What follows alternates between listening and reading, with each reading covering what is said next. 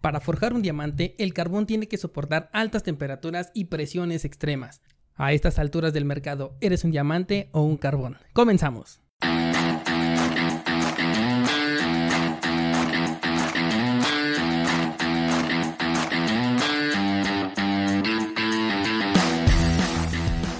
Nadie puede frenar el avance de la tecnología es tan constante que llega un punto en el que se convierte en toda una revolución, de la que si no eres parte puedes llegar a ser víctima.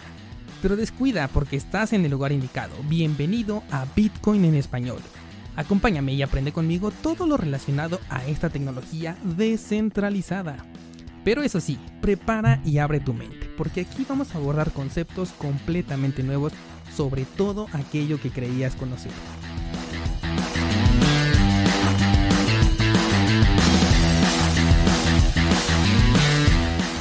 Aquí te traemos los conceptos necesarios para comprender esta nueva tecnología, abordaremos los fundamentales que sustentan el increíble potencial que tiene y por último te diremos qué funciones prácticas tiene y cómo las puedes aplicar en tu vida.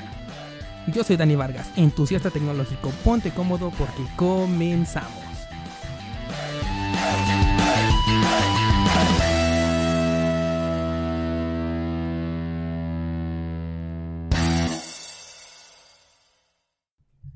¿Qué tal? ¿Cómo están? Me da mucho gusto saludarlos. Ya es lunes 26 de noviembre del 2018. Estamos aquí nuevamente en el podcast Bitcoin en español descentralizando tu vida. Vaya que seguimos con una semana interesante.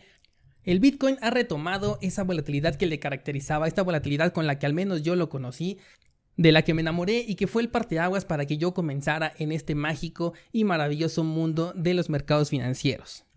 Ya habíamos visto la semana pasada cómo por fin habíamos dado eh, un movimiento importante que había sido a la baja, un movimiento que algunos pudieron haber aprovechado, que eh, incluso algunos también ya estaban vaticinando de acuerdo a sus diferentes análisis técnicos completamente válidos y respetables los de cada persona.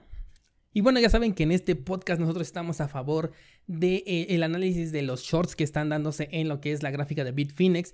Hemos visto ahí cómo los shorts han crecido al mismo tiempo que el gráfico ha ido bajando. Eh, tuvimos únicamente una vela alcista en este periodo de, lo que fue esta semana. Y en cuanto al gráfico de los shorts, hemos visto ya tres días en los que han estado liquidando, lo cual quiere decir que, bueno, se están realizando diferentes compras, han realizado algunas liquidaciones de algunos pocos Bitcoin, pero eh, todavía la mayor parte se encuentra dentro del mercado. Eh, ya debemos de estar conscientes de lo que significa la zona de acumulación, la zona de reacumulación, y eh, lo que le precede a un movimiento ya sea alcista o bajista. Evidentemente en este momento nos encontramos en una zona de acumulación provocada por una mano fuerte y que esta mano fuerte nos quiere exprimir hasta el más escondido Bitcoin que tengamos por ahí. Vamos directo a lo que es nuestro tema de esta semana que coincide obviamente con el análisis de lo que ocurrió en esta semana. Estamos viendo una fuerte presión por parte no solamente de las manos fuertes tal como nos dice Wyckoff, sino también por parte de las noticias en los medios tradicionales. Esto nos da una clara señal de lo que está ocurriendo en el mercado. Pero vámonos por partes. Ya hemos hablado en este podcast de lo que el libro del método Wyckoff nos indica. Este eh, buen libro que estoy recomendando mucho, sobre todo para quienes quieren realizar inversiones y trading en los mercados financieros. Él dice obviamente que existen manos fuertes y manos débiles. supongo que la mayoría de las personas que estamos escuchando eh, este podcast, y incluido a mí, eh, somos manos débiles, somos personas que no somos capaces de mover el mercado, que únicamente tenemos una inversión muy pequeña comparada con estas personas, estas manos fuertes que pueden ser tanto personas con un muy grande poder adquisitivo o bien pueden ser algunas instituciones. Eh, al parecer estas personas quieren hacerse con todos los bitcoins y, o al menos todos los que puedan y para conseguirlo están dispuestos a bajar el precio de la criptomoneda madre hasta donde sea necesario para que estas personas llamadas holders, estas personas que quieren eh, cuidar sus criptomonedas esperando que algún día se revaloricen y eh, puedan obtener ganancias, bueno, pues esta mano fuerte no está dispuesto a que esas personas se queden con esas monedas y obtengan ganancias. Por lo tanto, ellos están operando haciendo que el mercado caiga y esto puede confundirse mucho con la manipulación. Ya habíamos platicado la semana pasada de este tema, no vamos a confundir manipulación con una operación profesional. Si tú eres un trader o quieres ser un trader, esto es a lo que aspiras, esto es operar de manera profesional. Ellos generan los movimientos que necesitan para que sus operaciones sean exitosas. En este caso están bajando el precio de la criptomoneda para poderse hacer de la mayor cantidad de bitcoins. Ellos saben que todavía existe oferta en el mercado de personas que no han querido vender sus criptomonedas y están dispuestos a bajarles la moral al máximo. No sabemos entonces hasta dónde sean capaces estas personas de llevar el precio. Podemos hablar de rangos de los 4200, 4000, de los 3800, incluso los 3000. No lo sabemos. Realmente, citando nuevamente el libro del método Wyckoff, estamos en las manos, valga la redundancia, de las manos fuertes. Este libro nos deja bien claro que las manos fuertes se van a encargar de mover el mercado y la función de las manos débiles, nuestra tarea es identificar todas las pistas que ellos dejen en el gráfico. De esta manera poder aprovechar los movimientos importantes, colgarnos de ellos y vernos beneficiados del resto del movimiento. Obviamente no vamos a poder obtener el movimiento desde un inicio, a menos que sea por mera casualidad o suerte. Es imposible eh, captar el mismo movimiento que está planeando una mano fuerte desde el punto en el que él lo está planeando pero sí podemos ver los rastros que nos deja dentro del gráfico para poder aprovecharnos de ellos y bien de esta manera poder obtener nuestras ganancias con la segunda fase del movimiento que generen estas manos fuertes. Además también ya sabemos que el mercado es colectivo, entonces una vez que comienza un movimiento importante, toda la gente va a querer entrar y eso también genera que se eh, produzca un movimiento más grande, más fuerte. Sobre todo en este ámbito en donde las criptomonedas, bueno, ya sabemos que pueden tener una volatilidad bastante grande. Esto mismo atrae a muchos inversionistas profesionales y no profesionales. Y ya vimos lo que son capaces de hacer el año pasado, que lo pudimos ver llegar a casi los 20 mil dólares. Por otro lado, tenemos los medios tradicionales que nos dan las noticias. Yo creo que en este punto de nuestra vida, de las personas que estamos escuchando este podcast, ya sabemos que las noticias no son un medio de comunicación, sino un medio de control mediático. Es decir, a través de las noticias van controlando lo que es nuestro pensamiento, nuestro juicio, nuestra verdad sobre las cosas. Y el mercado de las criptomonedas no está fuera de ello. Ya hemos hablado en otras ocasiones cómo a las noticias tradicionales les encanta esto de romper la burbuja del Bitcoin que ya lleva más de 400 veces que se ha declarado eh, que explotó la burbuja de lo que es el Bitcoin, que se va a ir al suelo, que el Bitcoin no vale nada, etc.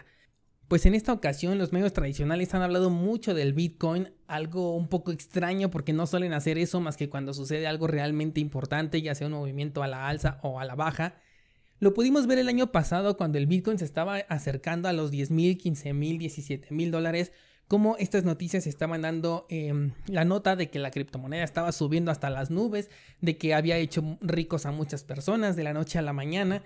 Y nosotros debemos de tener la madurez necesaria para identificar que cuando la noticia es positiva, el mercado no lo es.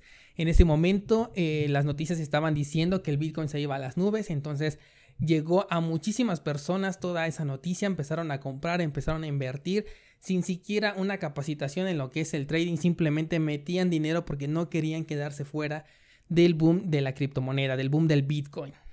Y eso es exactamente lo que la noticia y las manos fuertes querían, porque todos ellos ya habían acumulado durante cuatro años, cuatro largos años nos tardó la última fase de acumulación por lo tanto, lo que se necesitaba era compradores. Ya habíamos hablado también la semana pasada que si tú tienes una criptomoneda o tienes un conjunto de muchísimas criptomonedas, puede ser 100 mil, un millón de lo que son Bitcoin, y quieres deshacerte de ellos, pues vas a necesitar un comprador. ¿Y cómo puedes conseguir esto? Pues con el 95% de las personas.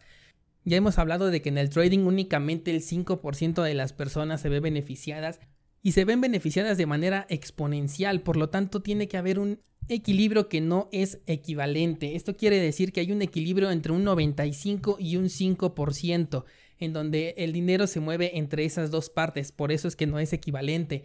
Pero tiene que perder el 95% de las personas para que el 5% únicamente pueda ganar. Entonces ahí es donde entran estos medios tradicionales eh, dando esta noticia para buscar compradores, para que todo ese 95% de personas mal informadas comiencen a comprar todo lo que estas personas bien informadas ya están vendiendo. Ahora están obteniendo ya sus ganancias, sus rendimientos. Ellos dicen, bueno, ¿a quién le vendo yo em, mis 100 millones de bitcoins? es una cantidad ya impresionante. Bueno, pues yo necesito entonces a lo mejor un millón de personas que compren en total esos 100 millones de bitcoin que yo tengo para poder eh, yo tomar ganancias ya que en el mercado de las criptomonedas no existe una liquidez como tal, no es tan fácil comprar y vender una gran cantidad de criptomonedas como a lo mejor lo pueden ser en, algunas acciones, por ejemplo, si tú tienes una acción de Apple, bueno, pues esta tiene un valor muchísimo más considerable que lo que es un Bitcoin y sobre todo cuando ya llegamos a un máximo histórico como el que hicimos el año pasado. Entonces, tomando en cuenta este ejemplo que ya vivimos el año pasado, lo estamos volviendo a vivir este año, pero en sentido contrario. ¿Por qué? Porque muchas personas ya se dieron cuenta la vez pasada de lo que sucedió, que si comenzaban a subir el precio, que si comenzaban con que ya este era el boom de las criptomonedas y nos íbamos a ir otra vez a la luna, pues probablemente podían estarse preveniendo ya para poder tomar ganancias, para vender, porque ya el mercado tiene una cierta experiencia, ya no les vuelve a agarrar desprevenidos este, este tipo de situaciones. Pero ¿qué pasa si ahora ponen a prueba tu resistencia? Ya tuviste la experiencia del año pasado, durante todo este año dijiste, bueno, yo voy a acumular Bitcoin y fuiste metiéndole tus ahorros 100 dólares, 100 dólares cada mes, por ejemplo, eh, la cantidad que tú tengas, ¿no? Poco a poco fuiste acumulando y dijiste, bueno, en algún momento yo sé que vamos a tener un máximo histórico nuevo y es ahí donde yo me voy a ver beneficiado.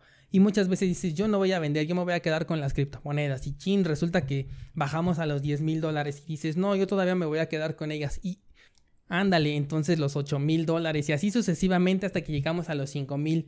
Después tuvimos este rebote que nos llevó nuevamente a los 8 mil y qué pasa otra vez todas las personas creen que nos vamos eh, para arriba, vamos a otro máximo histórico, vámonos a los 10 mil, 12 mil y qué sucede que nuevamente las manos fuertes comienzan a vender porque ya saben que en ese momento todas las personas o al menos ese 95% de personas quiere comprar, entonces ellos aprovechan esa oportunidad para vender. Lo mismo está sucediendo en este momento. Están forzando a que el precio vaya hacia abajo en una operación profesional, no en una manipulación, atentando contra la resistencia de todos aquellos poseedores de criptomonedas, o en este caso de la criptomoneda madre, que es el Bitcoin principalmente, esperando que se los vendas y cada vez a un precio más bajo. Entonces, que no nos sorprenda si todavía eh, llegamos a nuevos niveles bajos. Al momento de grabar este episodio nos encontrábamos en los 4.379, sin embargo ya habíamos eh, tocado los 4210 y en mi especulación personal todavía podemos llegar más o menos a los 3500 dólares. Pero el punto con el que yo quiero que se queden de este episodio es pensar como los profesionales, es decir, bueno, ellos quieren que yo me deshaga de mis criptomonedas para que ellos la aprovechen, para que me compren a un precio muchísimo más bajo y después lo hagan subir, porque tarde o temprano tiene que subir este mercado. La diferencia es que si realmente tú depositaste dinero que te puedes permitir perder o que te puedes permitir no retirar. La mayoría de videos al respecto de lo que son las criptomonedas, el Bitcoin y las inversiones siempre te dicen que en este mercado tienes que depositar aquel dinero que tú estés dispuesto a perder. Esto en principio porque la volatilidad de la criptomoneda es muy extrema y muchas veces no tienes tú eh, la resistencia necesaria para poder aguantar esos movimientos. Por ejemplo, imagina personas que compraron en los 15 mil dólares, 17 mil o peor aún en los 19 mil creyendo que nos íbamos a ir a los 50. Yo espero que esas personas hayan vendido a lo mejor a 2 mil dólares abajo o máximo 5 mil dólares abajo, pero muchas de ellas como no se encuentran informadas, no saben de poner un stop loss, no saben del riesgo y beneficio que tienes que tener al realizar trading o al realizar inversiones en las criptomonedas, porque lamentablemente la mayoría de las personas que están invirtiendo en este sector no se encuentran debidamente educadas. Las manos fuertes lo saben y se van a aprovechar todo el tiempo de ellos. Siempre va a ser así en los mercados financieros. Depende de ti si tienes la educación necesaria, depende de ti si tienes la resistencia necesaria para poder aguantar este tipo de, de caídas Depende de ti si realmente metiste dinero que te puedes permitir perder, dinero que puedes permitirte eh, mantener dentro de una plataforma o de una cartera sobre todo, por un largo tiempo sin afectar tu estilo de vida. Por mi parte, sugeriría estar al pendiente de lo que es el gráfico de los shorts de Bitfinex. Esto es de todas las entradas en corto que se están realizando. En el momento en que se liquiden esas entradas en corto, podríamos ver un rebote alcista que tampoco nos sorprenda que ese rebote no sea eh, el que estamos esperando, pero probablemente nos puede ayudar para eh, obtener algunas ganancias o para al menos salir en break-even, que es eh, salir sin ganancia, pero también sin pérdida de las personas que a lo mejor entraron entre los 5.600 y los 6.000 dólares. No me sería extraño ver un impulso nuevamente hacia los 6.000 dólares para después buscar nuevamente un bajo todavía más bajo.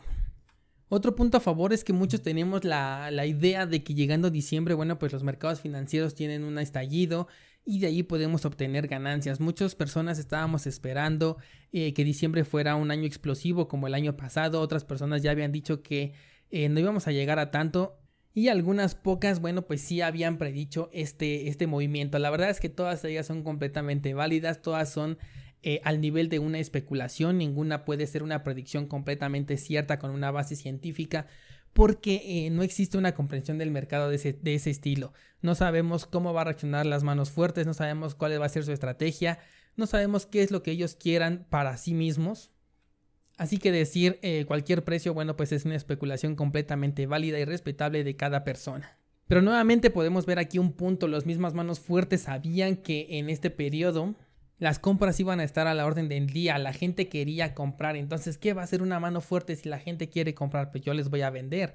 Les voy a vender y voy a provocar que el, que el precio baje porque además voy a shortear yo el precio, voy a entrar eh, a la baja para poder yo obtener ganancias con las mismas ventas que estoy yo realizando. Para pensar como una mano fuerte, para pensar como un trader profesional, debemos de tener la ideología contraria del 95% de las personas. Esto quiere decir que cuando el mercado es positivo, realmente hay personas detrás de esos movimientos positivos, de esos movimientos alcistas que te están vendiendo, porque obviamente si tú estás comprando es porque alguien te está vendiendo. ¿Y por qué te estaría vendiendo alguien? Porque ya está teniendo allí sus ganancias. Y lo mismo sucede en este momento. Si tú ahorita tienes criptomonedas y deseas venderlas, las vas a poder vender bien fácilmente porque del otro lado de la pantalla hay alguien que te está comprando. Hay alguien que se está haciendo estas criptomonedas, alguien que está acumulando porque está pensando a un mediano o largo plazo y sabe del potencial que estas criptomonedas tienen. Por último, quiero recalcar que el último movimiento de acumulación nos tardó cuatro años. No sabemos si este movimiento nos vaya a tardar 1, 2, 3, 4, 10 años para volver a ver un incremento potencial. Entonces siempre tienen que tener muchísimo cuidado en el dinero que ustedes están invirtiendo, sobre todo educarse si es que no lo han hecho. No se metan a invertir en estos mercados financieros si no tienen la educación necesaria. Si ya estás dentro y tienes la oportunidad de no tocar ese dinero, bueno, pues preferiblemente no lo toques, no lo saques de ahí, no liquides tus posiciones porque eventualmente el mercado va a volver a subir cuando estas personas quieran obtener ganancias. Ya hemos visto cómo se han hecho muchísimas compras vía OTC, que significa fuera del mercado. En este momento se siguen haciendo compras, puesto que todas las personas que han estado vendiendo, todos los stop loss que saltaron por debajo de los 5.800 dólares, pues han sido ventas de las personas que otra persona ha aprovechado para comprar. Y obviamente estas personas no se van a quedar en pérdidas porque normalmente ahorita podemos considerar que se encuentran en negativo, aunque sea por un movimiento generado por ellos mismos, se encuentran en negativo porque ellos han realizado compras desde los 6.500 eh, dólares hasta el área que nos encontramos en este momento de los 4.300 dólares. Entonces, eh, más aún si el mercado continúa bajando, ellos van a tener pérdidas en esos momentos y obviamente no se van a quedar así porque no se comparan a las pérdidas que tú podrías tener de a lo mejor 100 dólares, 1000 dólares y ya eres una persona que a lo mejor está invirtiendo un poco más. Las pérdidas que tienen esas personas que ya están dentro del mercado eh, ascienden a cientos de miles de dólares, incluso pueden llegar a millones de dólares. Entonces, eh, pensemos como ellos, no van a quedarse con las manos cruzadas viendo cómo su dinero se va a números rojos. Obviamente ellos están buscando el momento ideal para eh, elevar el precio. También habíamos hablado de lo que fue el proyecto de BACT. Eh, esta vez se retrasó a lo que es enero. Ya les comenté que yo no tengo mucho entusiasmo en este proyecto y no creo que nos vaya a ayudar a subir nuevamente el mercado. Lo que sí podría hacer es que ahorita lo estén bajando para que ellos puedan comprar, pero vía OTC, no por las vías tradicionales, porque, eh, bueno, eso ya se lo expliqué en el episodio pasado, les provocaría tener compras escalonadas a precios que ya no les convendrían. Entonces, eh, yo creo que ellos van a hacer por fuera del mercado, no vamos a poder nosotros visualizar, al menos en el gráfico, eh, eh, esta, esta gran compra. Se dice todavía que el proyecto, bueno, pues está esperando a que sea aprobado para que puedan hacer esta gran compra. Así que bueno, probablemente tengamos que esperar hasta enero para ver nuevamente un movimiento alcista, un movimiento importante probablemente nos quedemos aquí eh, lateralizando un poco en esta área de entre los 3.500 y los 4.500 dólares, esperando que eh, las personas se desesperen y vendan sus últimas criptomonedas. Muy bien, hasta aquí el episodio de esta semana. Espero que les haya gustado, espero que los contenidos les estén siendo de utilidad. Háganmelo saber si es así a través de iTunes. Regálenme ahí alguna estrellita, algún comentario al respecto de cualquiera de los episodios que tú hayas escuchado. Y recuerda seguirme en las redes sociales. Tenemos la página de Facebook Bitcoin en español. Tenemos Twitter Dani M. Vargas.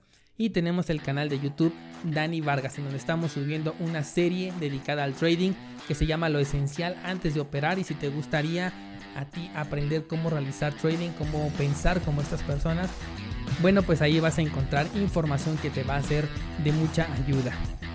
Por el momento es todo, yo soy Dani Vargas, nos escuchamos la próxima semana, muchas gracias y hasta luego.